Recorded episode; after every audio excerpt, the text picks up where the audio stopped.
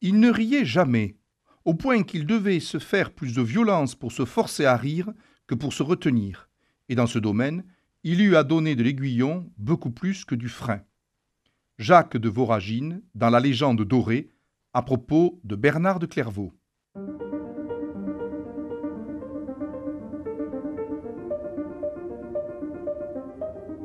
Les fenêtres de l'histoire avec Philippe Foreau.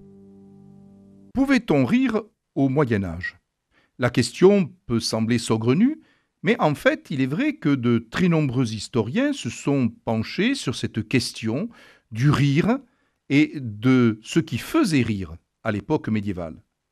Je pense en particulier à Jacques Le Goff, mais également à un directeur de recherche au CNRS, Jacques Berlioz, ou bien à Philippe Ménard, spécialiste de littérature médiévale. Nos ancêtres du Moyen Âge, bien sûr, riaient, mais ils riaient peut-être de choses différentes d'aujourd'hui, même si euh, certaines plaisanteries peuvent euh, eh bien, nous amener nous-mêmes à sourire de certaines formules. Mais avant de sourire, il faut bien voir que la question du rire au Moyen Âge a été abordée par des personnalités ecclésiastiques. Or, de ce point de vue-là, assez tôt, le rire a pu apparaître suspect. Ainsi, quand on lit Saint Basile au IVe siècle, qui, dans ses petites règles, écrit Il est donc évident qu'il n'y a jamais pour le chrétien de circonstances où il puisse rire. Et, au XIIe siècle, Hildegarde von Bingen eh bien, estimait que rire, c'est se mettre au rang de l'animal, car le rire est de nature diabolique et charnelle, et les larmes qui accompagnent le rire ressemblent, dit-elle, au sperme. Donc on comprend bien qu'il y a une partie de l'Église qui voyait effectivement avec euh, euh, prudence, pour pas dire crainte, la question du rire. On se posait même la question, mais le Christ a-t-il ri? Eh bien, il y a un début de euh, réponse avec le théologien Pierre le Chantre, qui meurt en 1197, et qui, dans son verbe abrégé, a posé la question Si le rire est un péché, pourquoi le Christ n'a-t-il pas ri, puisqu'il a pris sur lui nos défauts?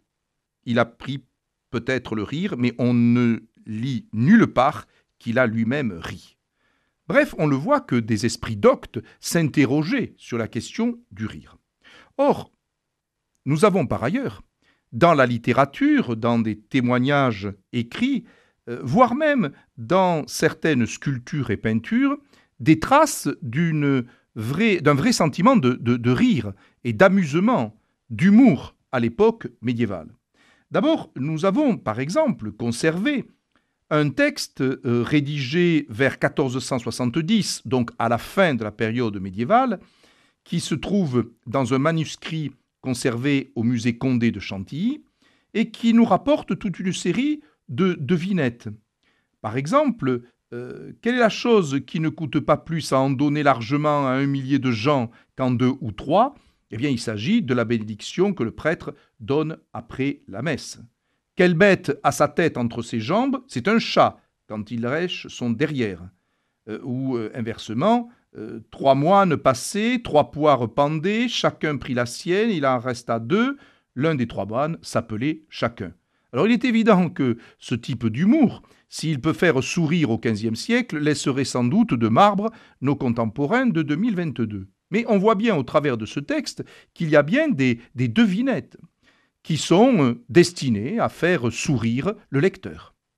De même, nous avons des traces d'un rire, je dirais, qui vient d'en haut, car en fait, euh, on rit aussi par caste et par groupes sociaux à l'époque médiévale. Et effectivement, euh, le futur Saint-Louis, Louis IX, ne répugne pas à manier l'humour. Ainsi, le chroniqueur Joinville, lors de la septième croisade, euh, en 1253 témoigne qu'il va euh, lui-même voir le roi assis euh, dans une tente et lui signale que dehors, des pèlerins arméniens qui se rendent à Jérusalem lui ont demandé de leur montrer le Saint Roi.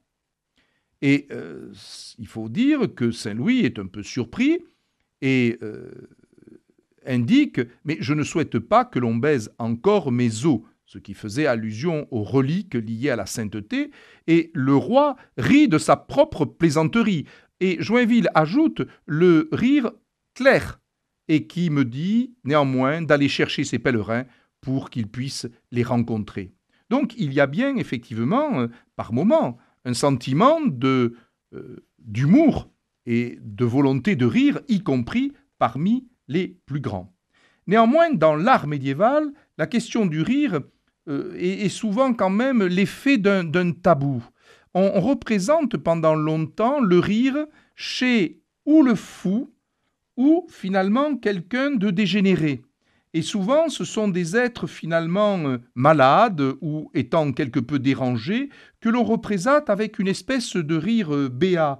Et effectivement, c'est le cas par exemple euh, au XIIIe siècle dans le jugement dernier du portail de la cathédrale de Bamberg en Bavière, où là, le rire est attaché soit au damné, soit au fou. Ensuite, il est vrai également que nous avons des traces de rire qui euh, remontent à la fin du XIIe siècle. Ainsi, dans la compilation des exemples, on nous rapporte que Philippe Auguste, étant malade, a fait venir son médecin. Et celui-ci ne lui autorise pas de prendre du vin pur et exige qu'il le mélange avec de l'eau. Au moins, dit le roi, vous me permettrez bien de boire d'abord le vin et ensuite l'eau. Je suis d'accord, dit le médecin. Le roi a bu le vin et refusa ensuite l'eau en disant qu'il n'avait plus soif.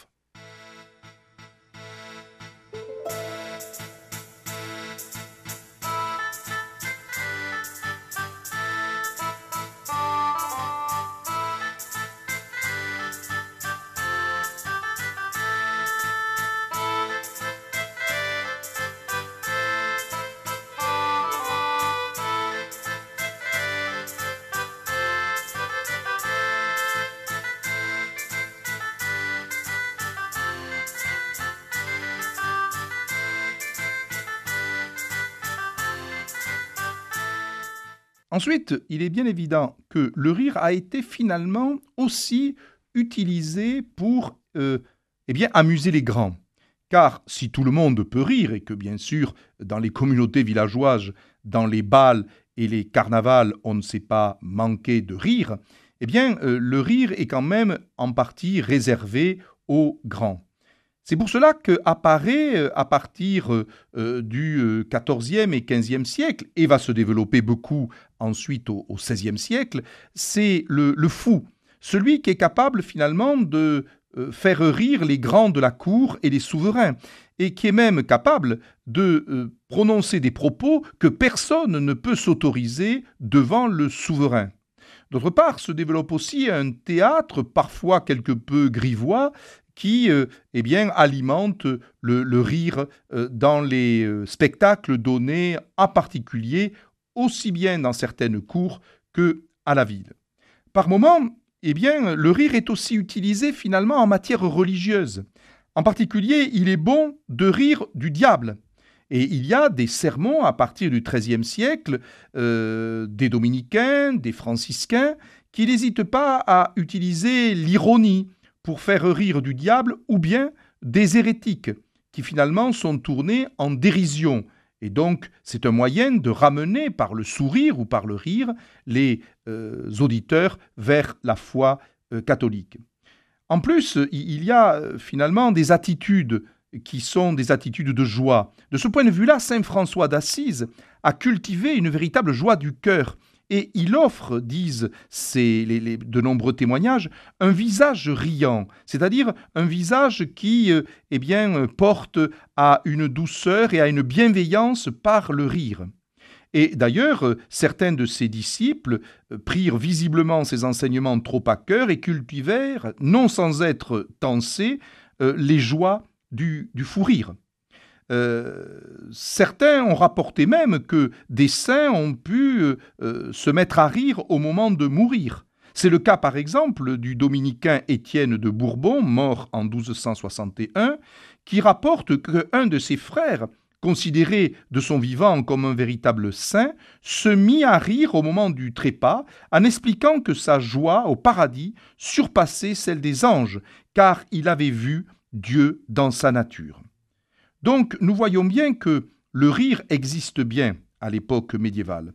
Et en fait, il est de plus en plus même accepté, et il va se développer euh, au cours du XVIe et du XVIIe siècle. Tout le monde rit. Le tout, c'est qu'on ne rit pas de la même chose, et que surtout on ne rit pas ensemble ou rarement, car les rires de la cour se mélangent peu avec les rires ruraux qui nous échappent en partie. Il est vrai que ce qui fait rire est connu par des clercs ou par des êtres cultivés, et que l'on a des fois du mal à maîtriser totalement ce que pouvait être rire dans les campagnes.